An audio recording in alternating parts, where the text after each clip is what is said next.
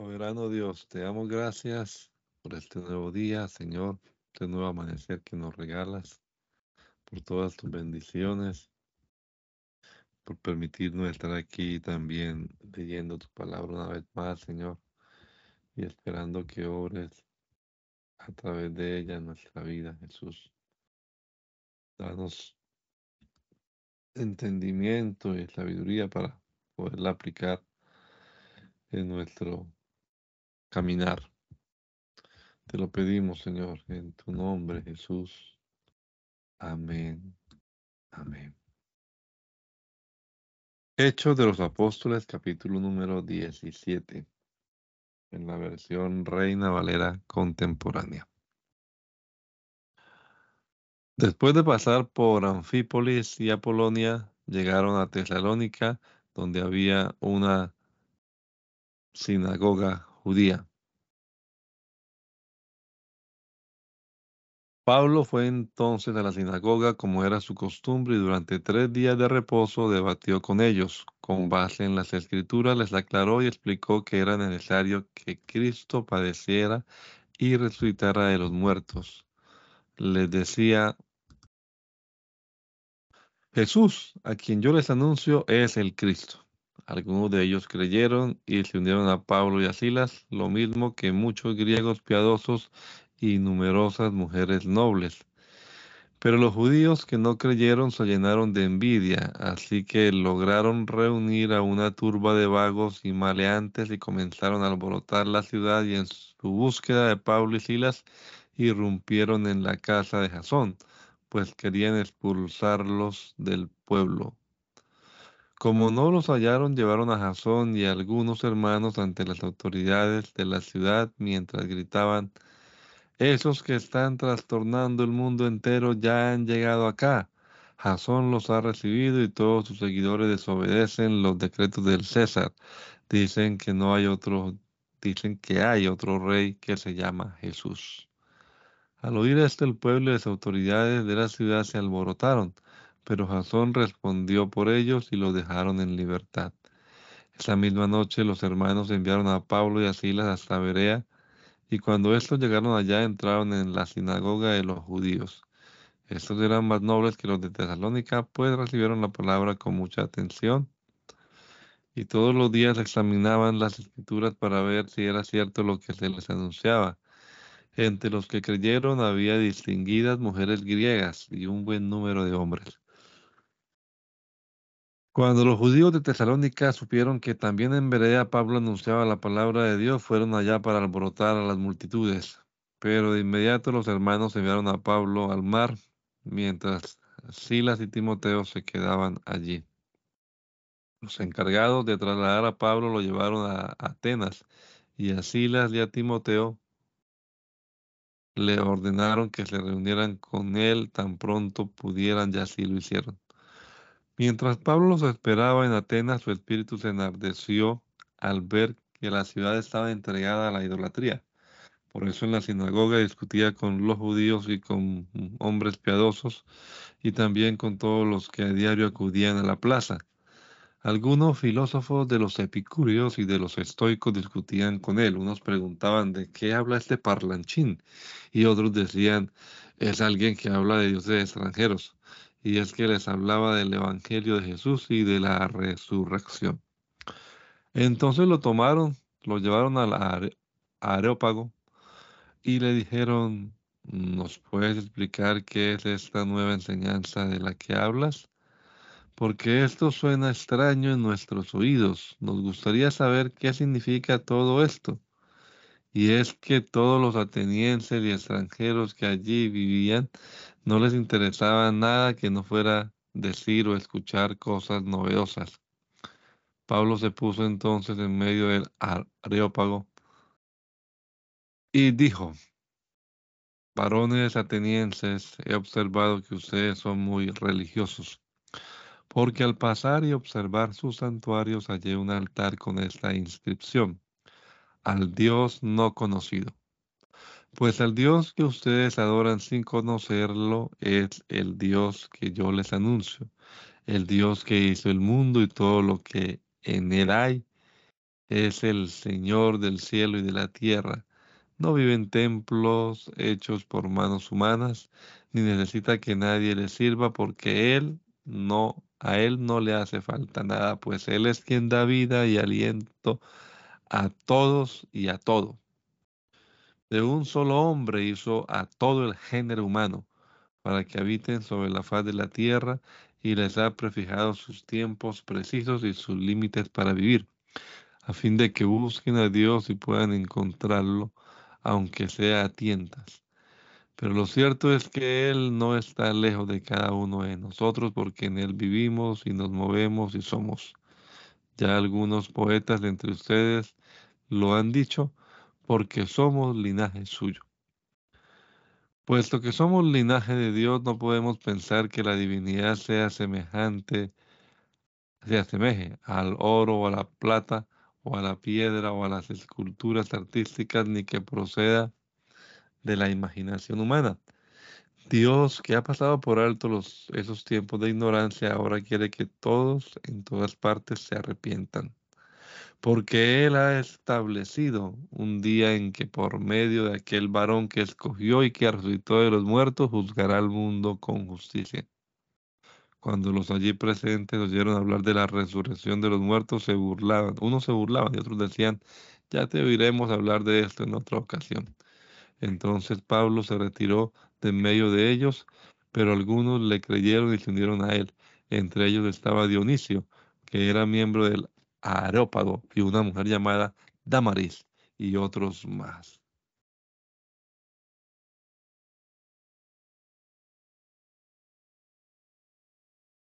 Allí se encontró con un judío que se llamaba Aquila, nacido en el Ponto y que había llegado recientemente de Italia junto con Priscila, su mujer, porque Claudio había ordenado que todos los judíos salieran de Roma.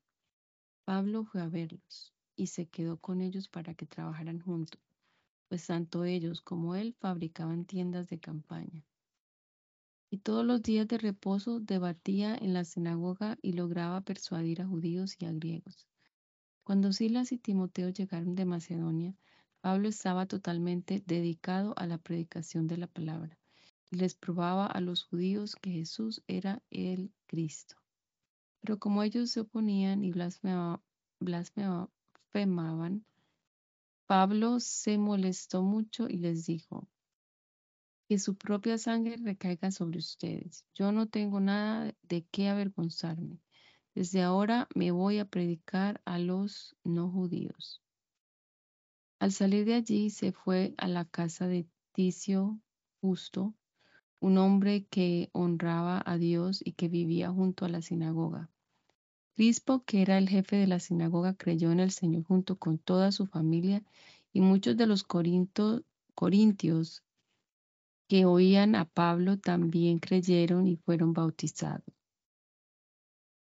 Una noche mientras Pablo dormía, el Señor le dijo en una visión, no temas, habla y no calles, porque yo estoy contigo, nadie podrá hacerte daño porque en esta ciudad cuento con mucho pueblo.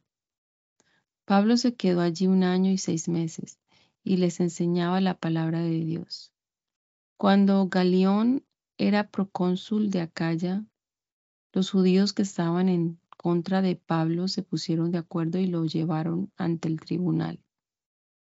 Allí dijeron, este hombre persuade al pueblo a que honre a Dios aún en contra de nuestra ley. Cuando Pablo comenzó a hablar, Galión les dijo, si ustedes los judíos acusaran a este hombre de algún agravio o de un crimen muy grave, yo les aseguro que atendería el caso como corresponde. Pero como esto es cuestión de palabras y nombres y de su propia ley, véanlo ustedes mismos. Yo no quiero meterme en sus cosas. Y los echó del tribunal. Entonces se lanzaron sobre Sóstenes, que era el jefe de la sinagoga, y lo golpearon delante del tribunal, pero eso a Galión no le importó nada. Pablo se quedó allí muchos días, pero después se despidió de los hermanos y se embarcó a Siria. Con él se fueron Priscila y Aquila. En Sencrea, Pablo se rapó la cabeza debido a un voto que había hecho. Cuando llegaron a Éfeso, Pablo los dejó y entró luego a la sinagoga, donde empezó a debatir con los judíos. Estos le rogaban que se quedara con ellos más tiempo, pero él no aceptó. Al despedirse les dijo, si es la voluntad de Dios, volveré a ustedes. Y zarpó de Éfeso.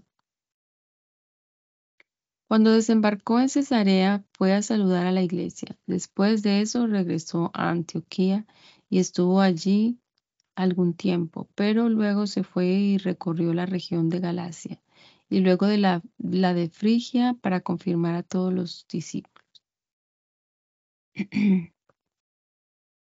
Por esos días llegó a Éfeso un judío de Alejandría que se llamaba Apolos, era muy elocuente y tenía un sólido conocimiento de las escrituras.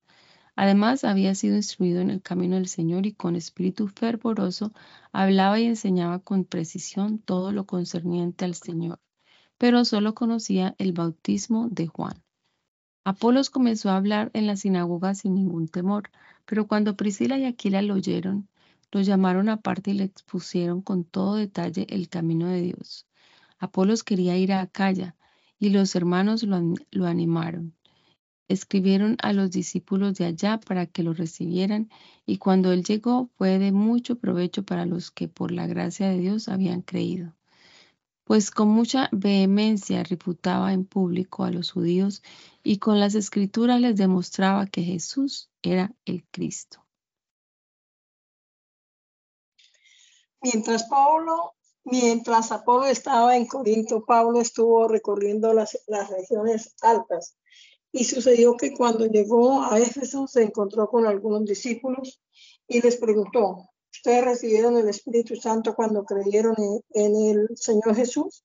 Y ellos respondieron, no, ni siquiera habíamos oído hablar del Espíritu Santo. Pablo les preguntó entonces, pues, ¿qué enseñanza recibieron al ser bautizados? Ellos respondieron, la, la del bautismo de Juan.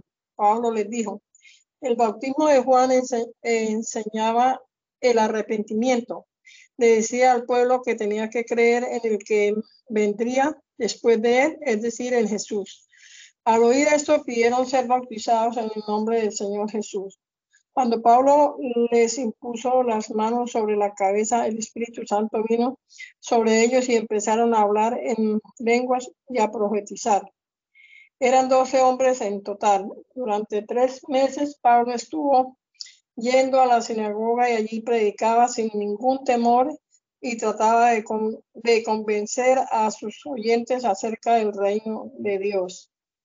Pero algunos de ellos no creyeron y, y delante de, toda la gente hablaron mal de, del camino. Entonces Pablo juntó a unos discípulos y se apartó de ellos, pero todos los días debatía en, la escuela de Tirano, Tirano. Esto se prolongó durante dos años, así que muchos de los judíos y griegos que vivían en la provincia de Asiria llegaron a oír la palabra del Señor. Dios por medio de, de Pablo hacía milagros tan tan extraordinarios que muchos le llevaban los paños o, delantales de los enfermos y las enfermedades desaparecían y la gente quedaba libre de espíritus malignos. Andaban por ahí algunos judíos exorcistas que intentaban invocar el nombre del Señor Jesús sobre los que tenían espíritus malignos. Les decían, en el nombre de Jesús, a quien Pablo predica, les ordenamos salir. Los que hacían esto eran los, los siete hijos de un judío llamado Seba, que era jefe de los sacerdotes. Pero el espíritu maligno les, les respondió, yo sé quién, quién es Jesús y sé también quién es Pablo, pero ustedes quiénes, quiénes son. Dicho esto, el hombre que tenía el espíritu malo se arrojó sobre ellos y los derribó con tanta fuerza que los hizo huir desnudos y, heridos. Esto lo supieron todos los habitantes de, de, Éfeso, tanto judíos como griegos, y les entró mucho temor, pero magnificaban el nombre del Señor Jesús. Muchos de los que habían creído venían y confesaban sus malas prácticas. De igual manera, muchos de los que practicaban la magia llevaron sus libros y los quemaron delante de todos. Y el precio de esos libros era de 50 mil monedas de plata. Y fue así como la palabra del Señor fue extendiéndose y difundiéndose con mucha fuerza. Cuando Pablo vio esto, le pareció que luego de visitar a Macedonia, de visitar Macedonia y Acaya debía ir a Jerusalén. Decía, después de estar allí tengo que ir a Roma y ver qué pasa allá. Envió entonces a, Macedonia a Timoteo y a Erasto, que eran dos de sus ayudantes, pero él se quedó por algún tiempo en, en Asia. por esos días hubo una gran, un gran disturbio por causa de la enseñanza del, camino. Resulta que un platero llamado Demetrio hacía réplicas en, plata del templo de la diosa Diana, con lo cual ganaba mucho dinero los artífices. Demetrio reunió a los obreros y les dijo, amigos míos, ustedes saben que este oficio es para nosotros una buena fuente de ingresos. Pero como han visto y sabido, Pablo ha persuadido a mucha gente de que no son dioses los que hacemos con nuestras manos. De esto, perdón, de esto ha convencido a mucha gente, no solo en Éfeso, sino en, en casi toda Asia. Esto no solo desacredita y pone en peligro nuestro negocio, sino también el templo de la gran diosa Diana, que es venerada en toda la provincia de Asia y en el mundo entero. Esto es la esto la despoja de su divinidad y majestad. Cuando los artesanos oyeron esto, se, llenaron de ira y gritaron, grande Diana de los Efesios. La ciudad entera se llenó de confusión, así que todos se fueron al, teatro y se llevaron a, a Rastras, a Gallo y a Aristarco, los compañeros macedonios de Pablo. Pablo intentó enfrentarse al pueblo, pero los discípulos no lo, dejaron. También algunos de las autoridades de Asia, que eran sus amigos, le enviaron un mensaje en el, en el que le rogaban que no se presentara en, el teatro. Era tal la confusión entre la concurrencia que unos gritaban una cosa y otros, y otros otra, aunque la mayoría no sabía para qué, para qué se habían reunido. De entre, la multitud, los judíos sacaron a empujones a un tal Alejandro que, que a, señala, a señas pidió silencio, pues quería presentar su defensa ante el, el pueblo. Pero cuando supieron que era judío, todos a una voz gritaron durante casi dos horas, grande Diana de los Efesios. Una vez que la multitud se apaciguó, el escribano dijo, varones Efesios, ¿quién no sabe que la ciudad de Éfeso es guardiana del templo de la gran diosa Diana y de la imagen que, que cayó del cielo? Esto nadie lo puede contradecir. Lo que ustedes deben hacer es calmarse y no actuar con precipitación. Han traído ustedes a estos hombres que no han profanado ni ofendido a nuestra diosa. Si Demetrio y sus artífices tienen motivo de queja contra algunos, tenemos tribunales y también procónsules. Ante ellos pueden presentarse su, acusación. Y si tienen alguna otra demanda, eso puede resolverse en una asamblea legalmente constituida. Por, por sucesos como el de hoy, corremos el riesgo de que se nos acuse de, sedición, ya que nada justifica una reunión como esta. Dicho esto, el el escribano disolvió la asamblea. Una vez que se calmó el alboroto, Pablo llamó a los discípulos y luego de animarlos y abrazarlos, se despidió de ellos y se fue a Macedonia. Después de recorrer aquellas regiones y de animar a los hermanos con largos discursos, se dirigió a Grecia, donde estuvo tres meses. Pero como los judíos le tendieron una emboscada para él, cuando él estaba por embarcarse rumbo a Siria, decidió regresar por Macedonia.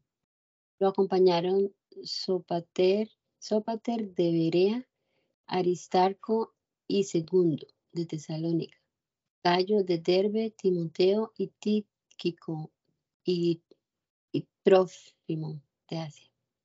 Pero ellos se adelantaron y nos esperaron en Troas. Nosotros salimos de Filipos en barco después de la fiesta de los panes y levadura y cinco días después nos reunimos con ellos en Troas. Allí nos quedamos siete días. El primer día de la semana los discípulos se reunieron para partir el pan y Pablo estuvo enseñándoles. Pero como tenía que salir al día siguiente, alargó su discurso hasta la medianoche. En el aposento alto donde se habían reunido había muchas lámparas. Un joven que se llamaba Eutico estaba sentado en la ventana del tercer piso. Como Pablo se extendió demasiado en su predicación, Eutico lo venció el sueño y se cayó, así que cuando lo levantaron estaba muerto. Entonces Pablo bajó y se echó sobre él y lo abrazó y dijo, no se alarmen, está vivo. Después volvió a subir y partió el pan y comió. Luego siguió hablando hasta que amaneció y entonces se fue. Para consuelo de todos, el joven se lo llevaron vivo. El joven se lo llevaron vivo. Nosotros nos embarcamos antes y navegamos hasta Azón, donde teníamos que recoger a Pablo, pues él había decidido ir allá por tierra. Cuando se reunió con nosotros en Azón, subió a bordo y nos fuimos a Mitilene a Mitilene. Partimos de allí y al día siguiente estábamos frente a Kio. Al otro día tocamos puerto en Samos y un día después llegamos a Mileto. Pablo se apresuraba porque, de ser posible, quería estar en Jerusalén el día de Pentecostés, así que había decidido pasar de largo a Éfeso y no detenerse en Asia. Desde Mileto Pablo envió un mensaje a los ancianos de la iglesia de Éfeso para que se reunieran con él. Cuando los ancianos llegaron les dijo, ustedes saben que ustedes saben cómo me he comportado todo el tiempo desde el primer día que entré en Asia. Saben que he servido al Señor con toda humildad y con muchas lágrimas y que he sido puesto a prueba por las intrigas de los judíos. También saben que no me he negado a serles útiles y que en público y en las casas he anunciado y enseñado a los judíos y a los no judíos que deben volverse a Dios y tener fe en nuestro Señor Jesucristo.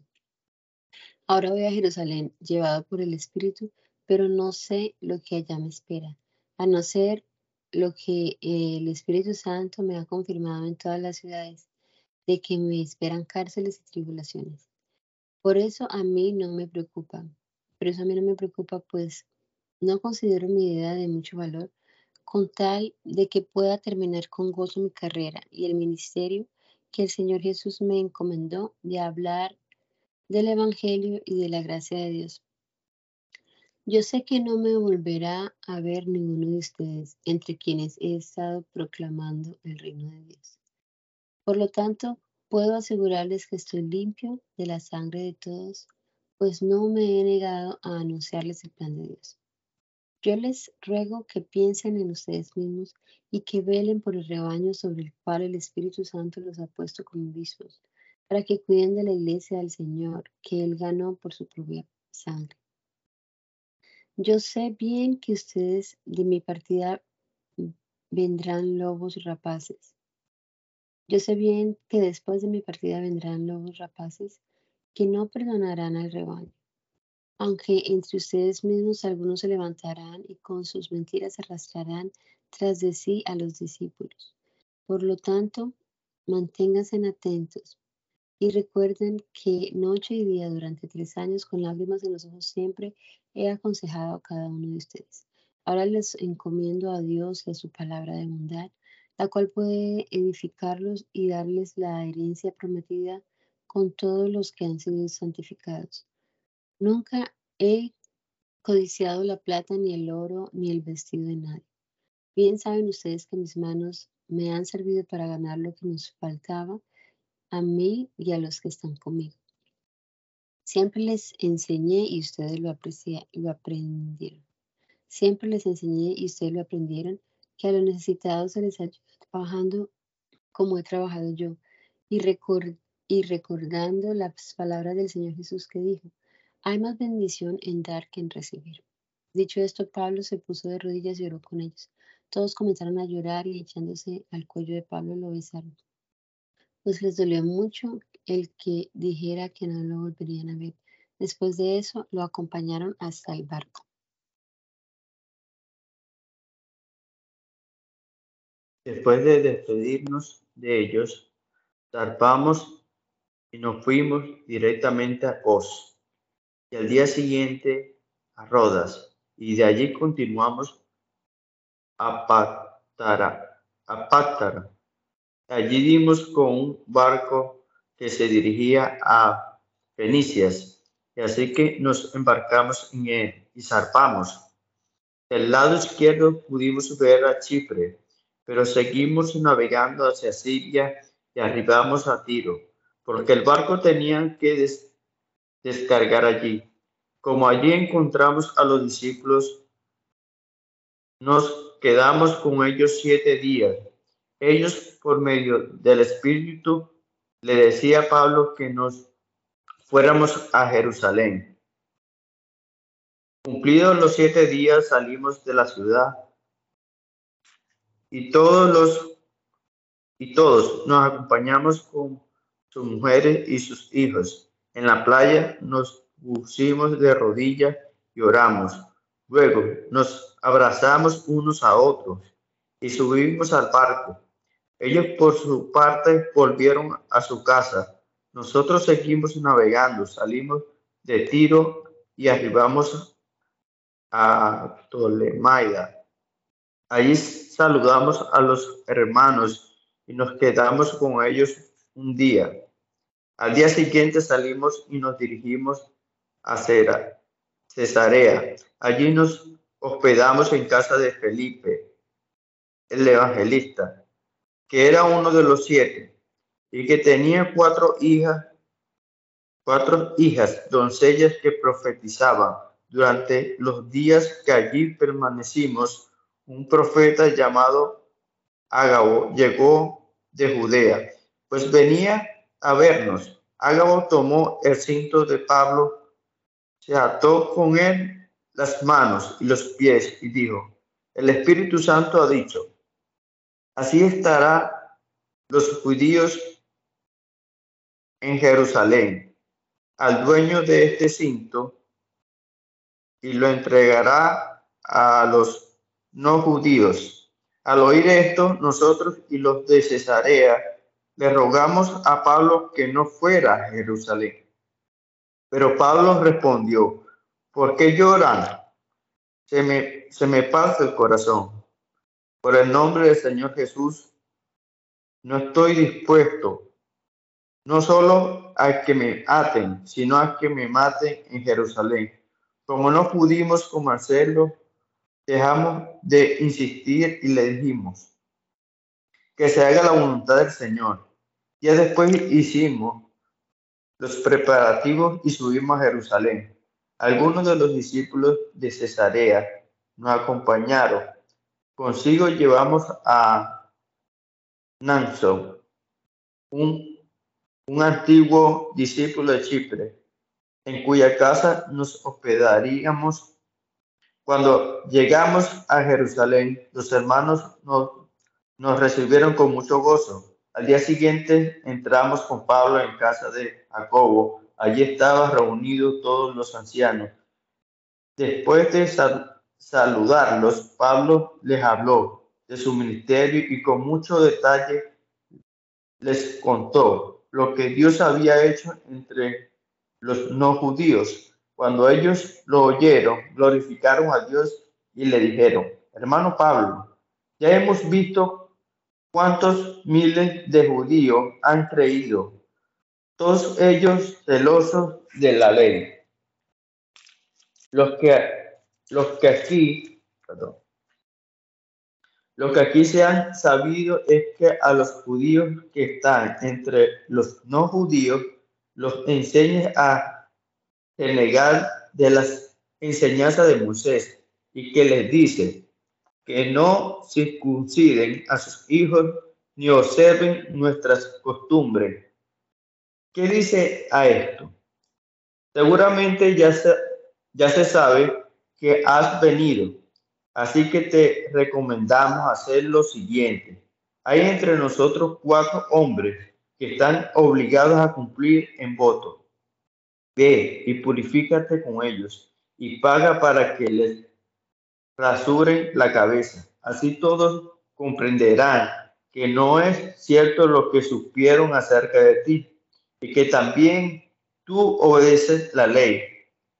En cuanto a los creyentes no judíos, nosotros ya le hemos escrito y les recomendamos que no observen nada de esto, sino que se abstengan solamente de comer lo que sacrifica a los ídolos, que no coman sangre ni animales ahogados, ni incurran en, libertad, en libertinaje sexual. Pablo tomó consigo aquella, aquellos hombres y al día siguiente se purificó con ellos y entró en el templo para dar a conocer los días cuando se cumplirá la, la, la purificación y se presentaría la ofrenda por cada uno de ellos cuando estaban por cumplirse los siete días, unos judíos de la provincia de Asia lo, vieron en el templo. Así que alborotaron a toda la multitud y lo, en, lo aprendieron. Al tiempo que gritaba, varones israelitas, vengan y ayudarnos, vengan a ayudarnos. Este es el hombre que por todas partes anda esparciendo sus enseñanzas en contra del pueblo, de la ley y de este lugar.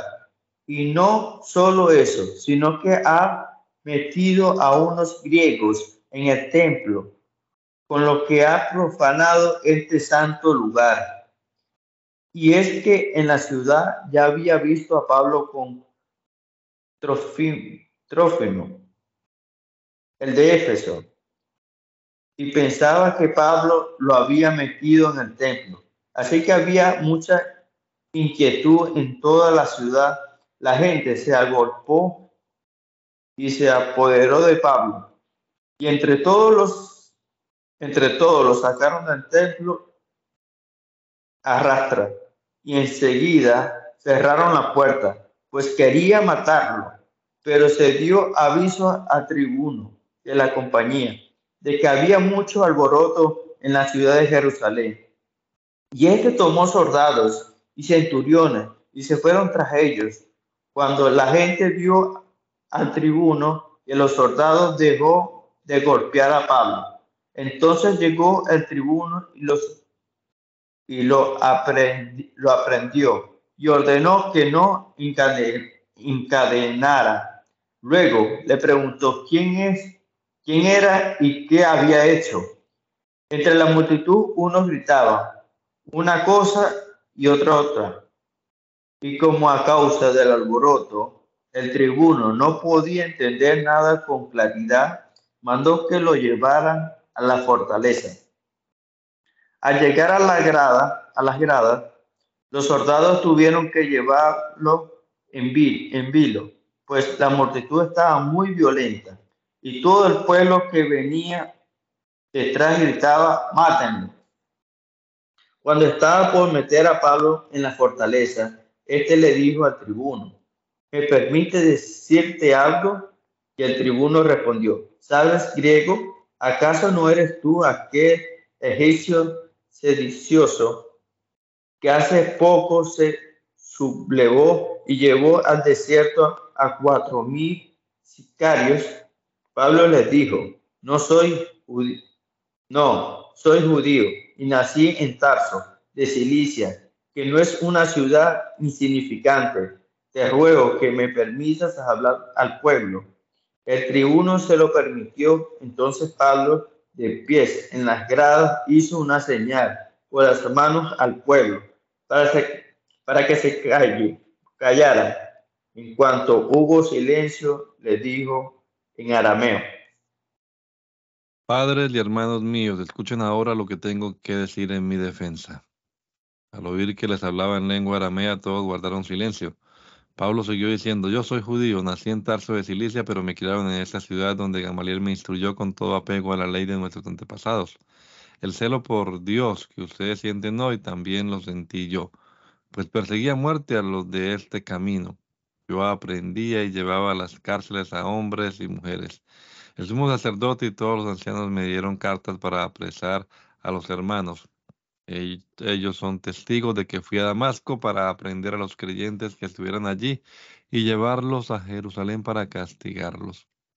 Pero sucedió que en el camino ya cerca de Damasco y como a mediodía de repente me rodeó una intensa luz del cielo, caí al suelo y entonces oí una voz que me decía, Saulo, Saulo, ¿por qué me persigues? Yo respondí, ¿quién eres, Señor? Y la voz me contestó, yo soy Jesús de Nazaret, a quien tú persigues. Los que me acompañaban vieron la luz y se espantaron, pero no escucharon la voz del que me hablaba. Entonces dije, Señor, ¿qué debo hacer? El Señor me dijo, levántate y ve a Damasco, allí se te dirá todo lo que se ha determinado que hagas. Como yo no podía ver a causa de esa luz tan potente, los que me acompañaban me llevaron de la mano y así llegué a Damasco. Allí vivía Ananías, un hombre piadoso y apegado a la ley, de quien todos los judíos que allí vivían hablaban bien. Ananías vino y se me acercó y me dijo, hermano Saulo, recibe la vista. Y en ese mismo instante recobré la vista y pude verlo. Y él me dijo, el Dios de nuestros padres te ha escogido para que conozcas su voluntad y veas al justo y escuches de sus propios labios su palabra, pues tú serás su testigo ante todo el mundo de esto que has visto y oído. ¿Qué esperas entonces? Levántate y bautízate e invoca su nombre para que quedes limpio de tus pecados. Cuando volví a Jerusalén mientras oraba yo en el templo, entré en éxtasis. Vi entonces al Señor y escuché que me decía, date prisa y sal pronto de Jerusalén porque no van a creer lo que les digas de mí. Yo le respondí, Señor, ellos saben que yo andaba por todas las sinagogas encarcelando y azotando a los que creían en ti. Cuando corría la sangre de Esteban, tu testigo, yo estaba allí aprobando su muerte con mi presencia y cuidando la ropa de quienes lo mataron. Pero el Señor me dijo, anda, que voy a enviarte lejos a los que no son judíos. Hasta aquí lo escucharon. Entonces lanzaron la, alzaron la voz y gritaron, mátalo, hórralo de este mundo, gente así no merece vivir. Y se rasgaban la ropa y lanzaban polvo al aire y no dejaban de gritar. Entonces el tribuno mandó que llevaran a Pablo a la fortaleza con orden de que lo interrogaran y lo azotaran para saber por qué protestaban contra él. Cuando lo estaban atando con correas, Pablo le preguntó al centurión allí presente, ¿acaso está permitido azotar a un ciudadano romano sin que antes se le juzgue? Cuando el centurión oyó esto, fue con el tribuno y le dijo, ¿y ahora qué vas a hacer? Este hombre es ciudadano romano. Fue entonces el tribuno y le preguntó, dime, ¿en verdad era ciudadano romano? Y como Pablo respondió que sí, el tribuno se jactó. A mí me costó mucho dinero adquirir la ciudadanía, pero Pablo respondió, yo soy romano de nacimiento. Al saber que Pablo era ciudadano romano, los que iban a interrogarlo se apartaron de él y el tribuno hizo lo mismo, pues tuvo miedo de haber ordenado que lo interrogaran. Al día siguiente el tribuno quiso saber por qué realmente lo acusaban los judíos, así que ordenó que le quitaran las cadenas y también que se presentaran los principales sacerdotes y el concilio. Luego sacó a Pablo y lo hizo comparecer ante ellos. Hermanos, toda mi vida he vivido delante de Dios sin tener nada de qué avergonzarme. Entonces Ananías, que era el sumo sacerdote, ordenó a los que estaban junto a él que lo golpearan en la boca. Pero Pablo le dijo, así te golpeará Dios a ti, muro blanqueado. Tú estás sentado allí para juzgarme conforme a la ley. ¿Por qué violas la ley al mandar que me golpeen? Los que estaban allí le dijeron, estás insultando al sumo sacerdote de Dios. Entonces Pablo respondió, hermanos, yo no sabía que era el sumo sacerdote, pero sé que está escrito, no maldecirás a un príncipe de tu pueblo. Cuando Pablo se dio cuenta de que una parte del concilio era de saduceos y otra de fariseos, alzó la voz y dijo, hermanos, yo soy fariseo y soy hijo de un fariseo. Se me está juzgando porque espero la resurrección de los muertos. En cuanto dijo esto, se suscitó una discusión entre los fariseos y los saduceos y la asamblea se dividió. Y es que los saduceos dicen que no hay resurrección, ni ángeles, ni espíritus, pero los fariseos sí creen en todo esto. Se levantó entonces una gritería y los escribas que apoyaban a los fariseos se levantaron a protestar. No vemos que este hombre haya cometido ningún crimen. Puede haberle hablado un espíritu o un ángel. Y como la discusión iba en aumento, el tribuno temía que fueran a despedazar a Pablo. Así que mandó que los soldados bajaran y lo quitaran del medio y se lo llevaran a la fortaleza. A la, a la noche siguiente, el Señor se le presentó y le dijo, Pablo, ten ánimo, pues necesito que des testimonio de mí en Roma, así como lo has hecho en Jerusalén. Al amanecer los judíos se reunieron para conspirar y bajo maldición se comprometieron a no comer ni beber hasta darle muerte a Pablo. Los que hicieron este juramento eran más de cuarenta. Fueron ante los principales sacerdotes y los ancianos y les dijeron, nosotros hemos jurado bajo maldición que no comeremos nada hasta que hayamos matado a Pablo. Les, les sugerimos a ustedes y al concilio pedirle al tribuno la comparecencia de Pablo para mañana, porque ustedes quieren averiguar algunas cosas acerca de él. Nosotros estaremos listos para matarlo antes de que se presente.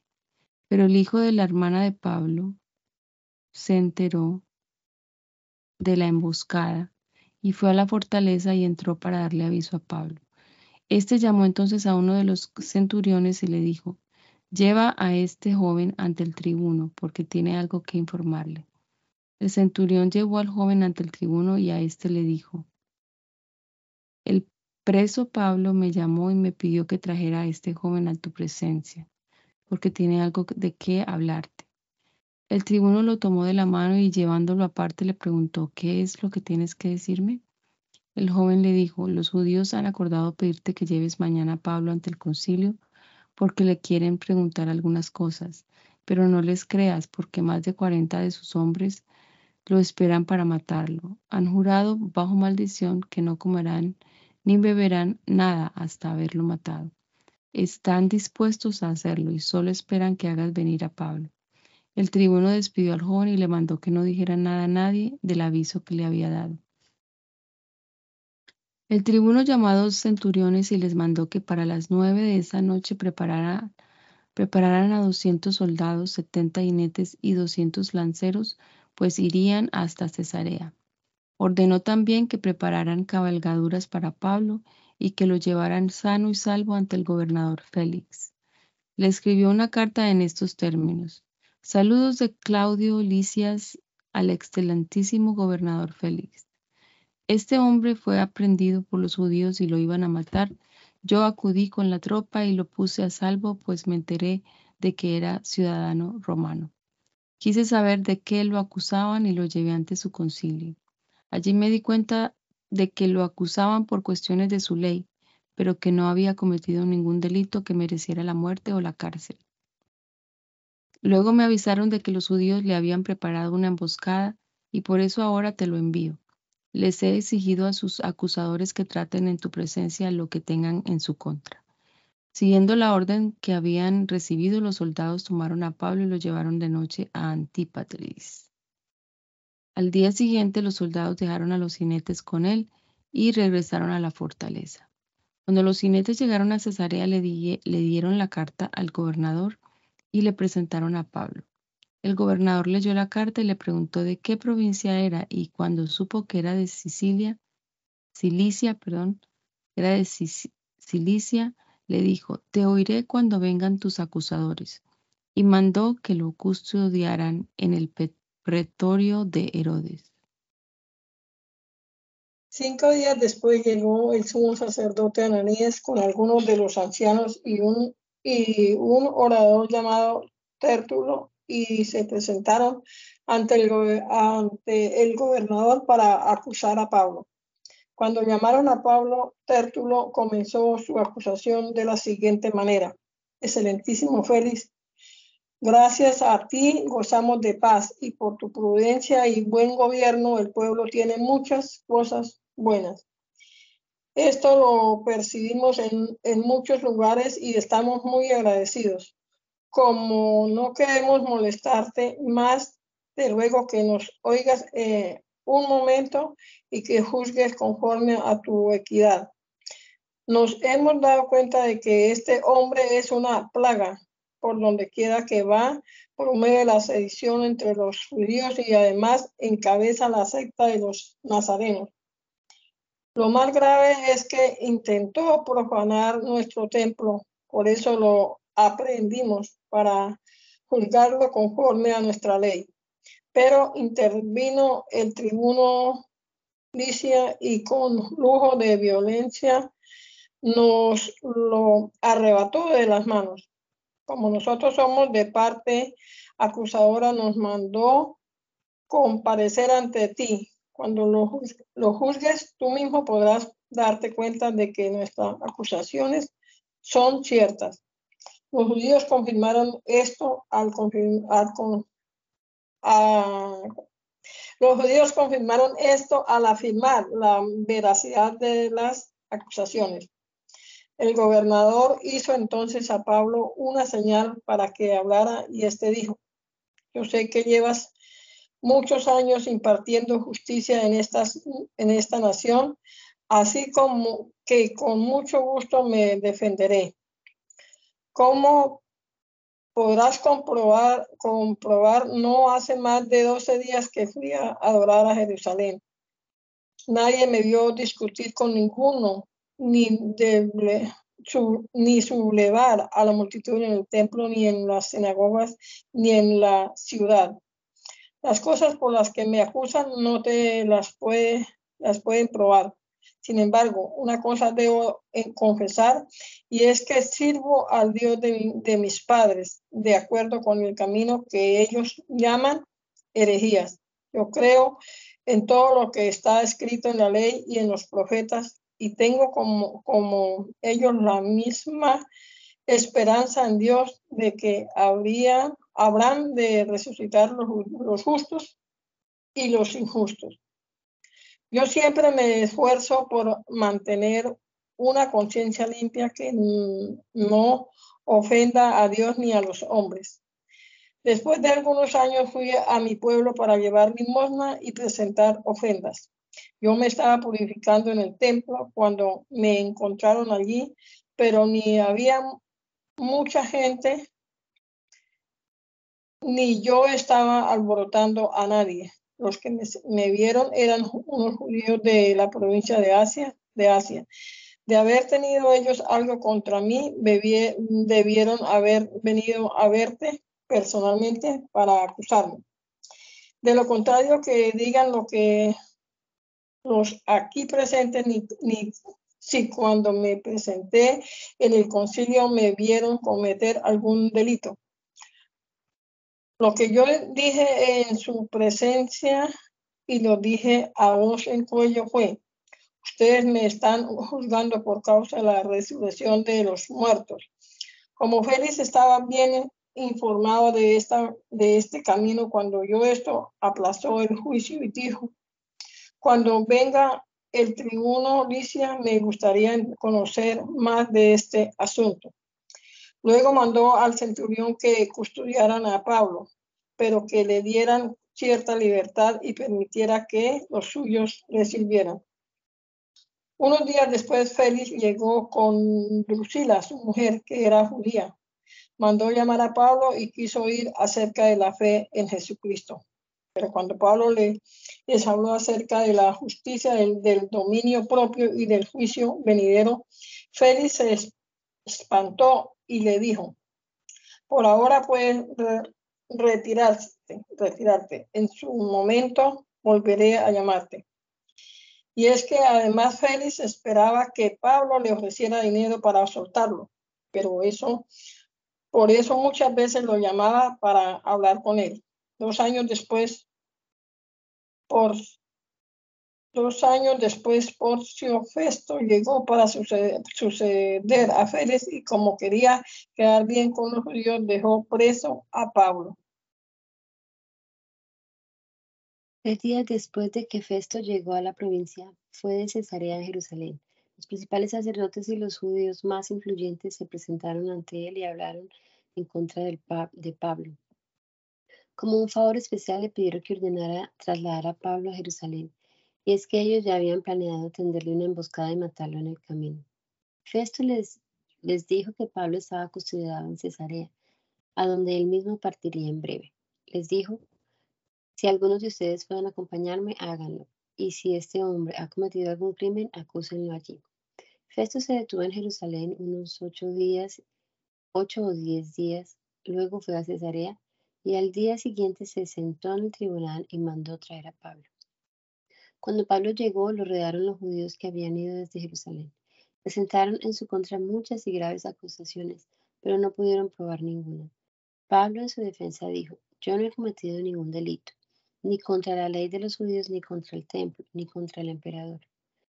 Pero Festo, que se quería congraciar con los judíos, le preguntó, ¿prefieres ir a Jerusalén para que seas juzgado de todo esto delante de mí? Pablo respondió, yo estoy ante el tribunal del emperador y en ese tribunal debo ser juzgado, donde debo ser juzgado. Como tú bien sabes, en nada he agraviado a los judíos. Si he cometido algo que merezca la pena de muerte, no me rehuso a morir.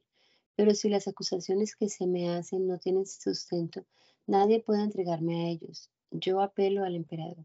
Entonces Festo habló con el consejo y después de consultar con ellos respondió, puesto que has apelado al emperador, ante el emperador compadecerás. Algunos días después el rey Agripa y su hermana Berenice fueron a Cesarea para saludar a Festo. Allí pasaron muchos días, así que Festo le expuso al rey el caso de Pablo. Le dijo, Félix dejó preso a cierto hombre contra el cual los principales sacerdotes y los ancianos de los judíos presentaron acusaciones. Cuando fui a Jerusalén, estos se presentaron y me exigieron que lo condenara. Yo les respondí que los romanos no acostumbraban a condenar a muerte a nadie si quienes lo acusan no están presentes, es decir, para que el acusado pueda defenderse. Entonces todos ellos se presentaron y yo actué sin tardanza. Al día siguiente ocupé mi lugar en el tribunal y mandé a traer a ese hombre. Sus acusadores, aunque estaban presentes, no presentaron ninguno de los cargos que yo pensaba que harían. Lo que tenían contra él eran más bien algunas cuestiones acerca de su religión y de un tal Jesús ya muerto, del que Pablo afirma que está vivo. Como ya tenía mis dudas acerca de esas, de esas cuestiones, le pregunté si prefería ir a Jerusalén y ser juzgado allá. Pero Pablo pidió ser retenido y apelar a que el emperador mismo conociera su caso, quien entonces dio órdenes de que lo custodiara mientras lo remitía al emperador. Agripa dijo entonces a Festo, también yo quiero oír a ese hombre. Y Festo le respondió, pues mañana mismo lo oirás. Al día siguiente Agripa y Berenice se presentaron en medio de gran ostentación y entraron en la audiencia con los tribunos y los principales hombres de la ciudad. Festo mandó entonces que llevaran a Pablo. Y dijo, Rey Agripa, señores que nos acompañan, fíjese en este hombre. Aquí y en Jerusalén, un gran número de judíos me ha pedido a gritos que lo condene a muerte. Yo no he hallado en él nada que merezca la pena de muerte. Y como él mismo ha apelado al emperador, he decidido remitirlo a él. Como no tengo nada concreto que prueba que pueda escribir a mi Señor, lo he traído ante ustedes y principalmente ante ti, Rey Agripa, para que lo examines y así tenga yo algo que escribir. Ciertamente no me parece razonable enviar a un preso y no informar de qué se le acusa. Entonces Agripa le dijo a Pablo, ¿puedes hablar en tu defensa? Pablo hizo un ademán con la mano e inició su defensa.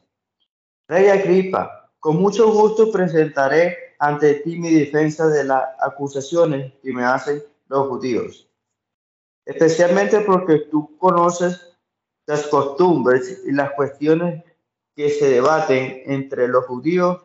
Yo te ruego que me escuches con paciencia. Todos los judíos saben cómo he vivido desde mi niñez y juventud, lo mismo en Jerusalén y entre mi pueblo. Ellos saben también y lo pueden testiguar que desde el principio he venido según las normas de los fariseos, que es en el grupo más figuroso de nuestra religión. Y ahora me juzgan por mi esperanza en las promesas que Dios le hizo a nuestros padres. Se trata de las promesas cuyo cumplimiento, cumplimiento nuestras doce tribus esperan alcanzar. Por esos, por esos días y noches sirven constantemente a Dios y es por tener esta esperanza. Rey Agripa, por lo que me acusan los judíos, ¿acaso a ustedes les resulta increíble que Dios resucite a los muertos? Reconozco haber creído que era mi deber hacer cualquier cosa en contra del nombre de Jesús de Nazaret. Y eso mismo hice en Jerusalén con la autoridad que me dieron los principales sacerdotes. Puse en la cárcel a muchos de ellos santos, a muchos de esos santos, y hasta llegué a probar, su muerte. En las sinagogas muchas veces los castigué y los forcé a blasfemar. Tan furioso estaba yo contra ellos que los perseguí aún en las ciudades extranjeras con amplios poderes en mi mano y comisionado por los principales sacerdotes, iba yo en una iba yo una vez hacia Damasco y de pronto, rey Agripa, a eso del mediodía, una luz del cielo más brillante que el resplandor del sol nos rodeó en el camino, a mí y a mis acompañantes todos rodamos por tierra. Y entonces oí una voz que me hablaba en arameo. Me decía, Saulo, Saulo, ¿por qué me persigues? Dura cosa te es dar de cosas contra el aguijón. Yo pregunté, ¿quién eres, Señor? Y el Señor me dijo, yo soy Jesús, a quien tú persigues. Ponte de pies, que me he aparecido a ti porque tú vas a ser ministro y testigo de lo que has visto y de otras cosas que aún te voy a mostrar. Yo te libraré de tu pueblo y de los no judíos y quiero que vayas a ellos para que le de, para que le abras los ojos y se conviertan de las nieblas a la luz del poder de Satanás al poder de Dios, para que por la fe en mí reciban el perdón de sus pecados y la herencia de los que ha sido santificados. Por eso, Rey Agripa, no desobedecí esa visión celestial, sino que comenzando por los que viven en Damasco y en Jerusalén, y siguiendo por los que viven en Judea, sin pasar por alto a los no judíos. Le anuncié que debían arrepentirse y volverse a Dios y demostrar que, que sus hechos que realmente se habían arrepentido. Y por esto los judíos me, arreba, me aprendieron en el templo y trataron de matar. Pero Dios vino en mi ayuda. Por eso hasta hoy no debo de dar mi no debo dar mi testimonio a grandes y pequeños. Y no digo nada que no haya dicho ya los profetas y Moisés. Por ejemplo, que el Cristo tenía que padecer y que sería el primero en resucitar de los muertos para anunciar la luz al pueblo de Israel y a, y a las naciones. Esto decía Pablo en su defensa, cuando Festo gritó a voz en cuello, estás loco. Pablo, las muchas letras te han vuelto loco. Pero Pablo respondió, no estoy loco. Excelentísimo Festo, lo que estoy diciendo es la verdad y tiene sentido. El rey también lo sabe y por eso habló con él de con él de esto sin ningún temor. Estoy seguro de que él no ignora nada de esto, porque no lo hemos discutido en un rincón. Tú, rey Agripa, ¿crees en lo que dicen los profetas? Yo sé que sí lo crees. Agripa le respondió, con tan poco, con tan poco pretendes hacerme cristiano? Y Pablo dijo, pues Dios quiera que con poco o con mucho, no solo tú, sino también todos los que hoy me escuchan, lleguen a ser como yo, pero sin estas cadenas. El rey se puso de pies, lo mismo que el gobernante y Berenice, y los que estaban sentados con ellos. Y todos ellos se retiraron aparte y comentaron entre ellos, este hombre no ha hecho nada que merezca la prisión ni la pena de muerte. Por su parte, Agripa le dijo a Festo, se le podría poner en libertad si no hubiera apelado al emperador. Cuando se decidió que debíamos ir por barco a Italia, Pablo y otros prisioneros fueron entregados a un centurión llamado Julio de la compañía Augusta. Nos embarcamos en una nave de Adramitio que tocaría los puertos de la provincia de Asia. Al zarpar iba con nosotros Aristarco, un macedonio de Tesalónica. Un día después llegamos a Sidón. Julio trataba a Pablo con mucha deferencia y le permitía visitar a sus amigos para que lo atendieran. De allí desplegamos velas y navegamos a Sotavento de Chipre porque teníamos el viento en contra. Después de cruzar el mar frente a Cilicia y Panfilia, arribamos a Mira, una ciudad de Licia. Allí el centurión dio con una nave alejandrina que zarpaba para Italia y nos embarcó en ella. Nuestra navegación fue muy lenta durante varios días y a duras penas llegamos frente a Agnido, porque el fuerte viento nos lo impedía. Navegamos entonces a Sotavento de Creta frente a Salmón. Logramos costear con dificultad y llegamos a un lugar llamado Buenos Puertos, cerca de la ciudad de la Sea. Pasaron muchos días, incluso el día del perdón, así que era muy arriesgado continuar con la navegación. Entonces Pablo les hizo una observación. Les dijo, amigos, si seguimos navegando, creo que sufriremos perjuicios y pérdidas, no solo del cargamento y la nave, sino también de nosotros. Pero el centurión no le hizo caso, pues le creía más al piloto y al capitán de la nave que a Pablo. Como el puerto era incómodo para invernar, casi todos acordaron zarpar de allí.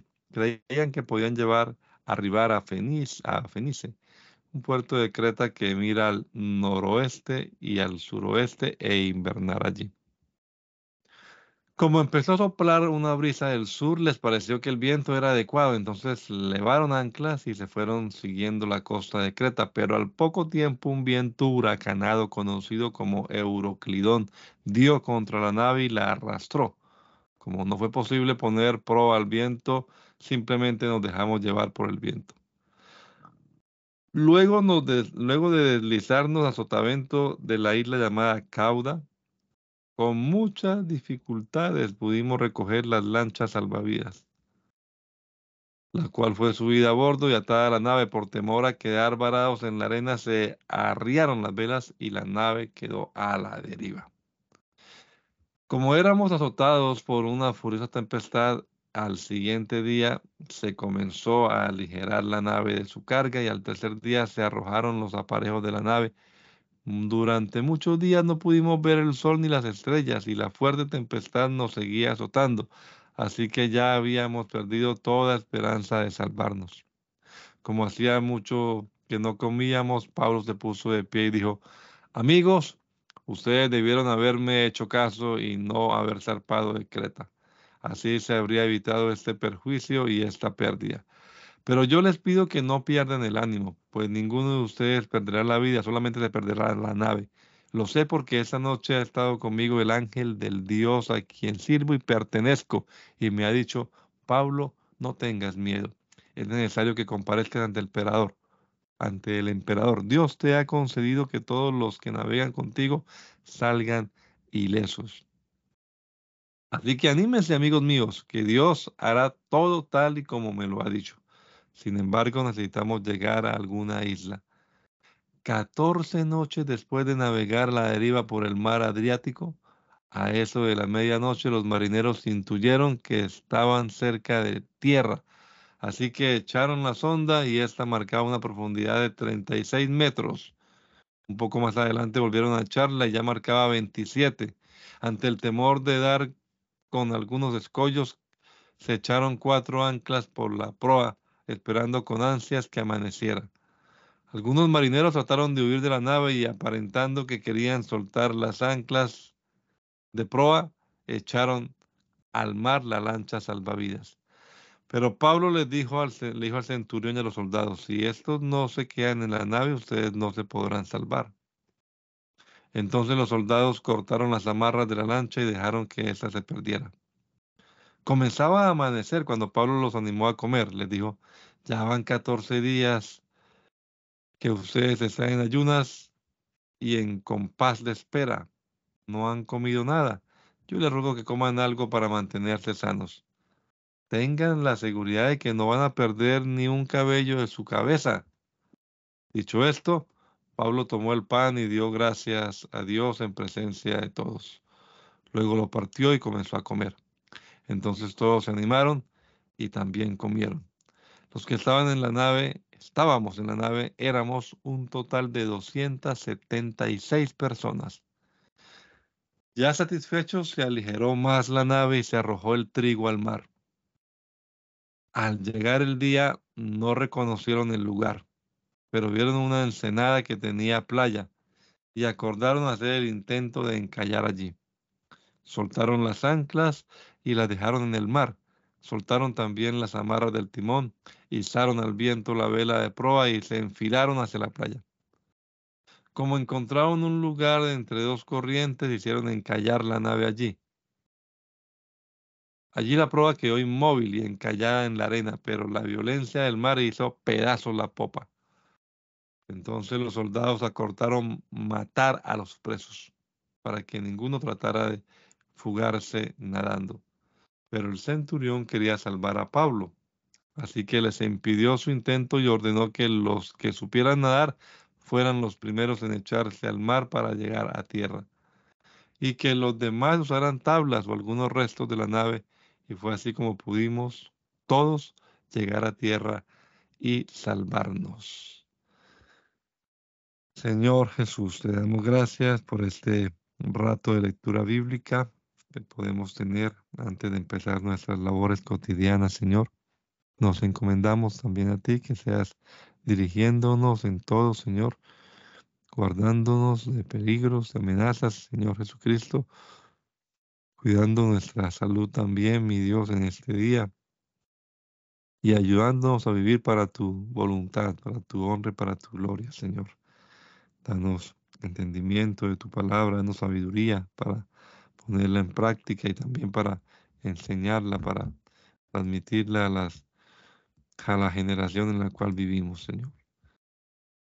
Te lo rogamos todo en el nombre poderoso de Jesús. Amén. Amén.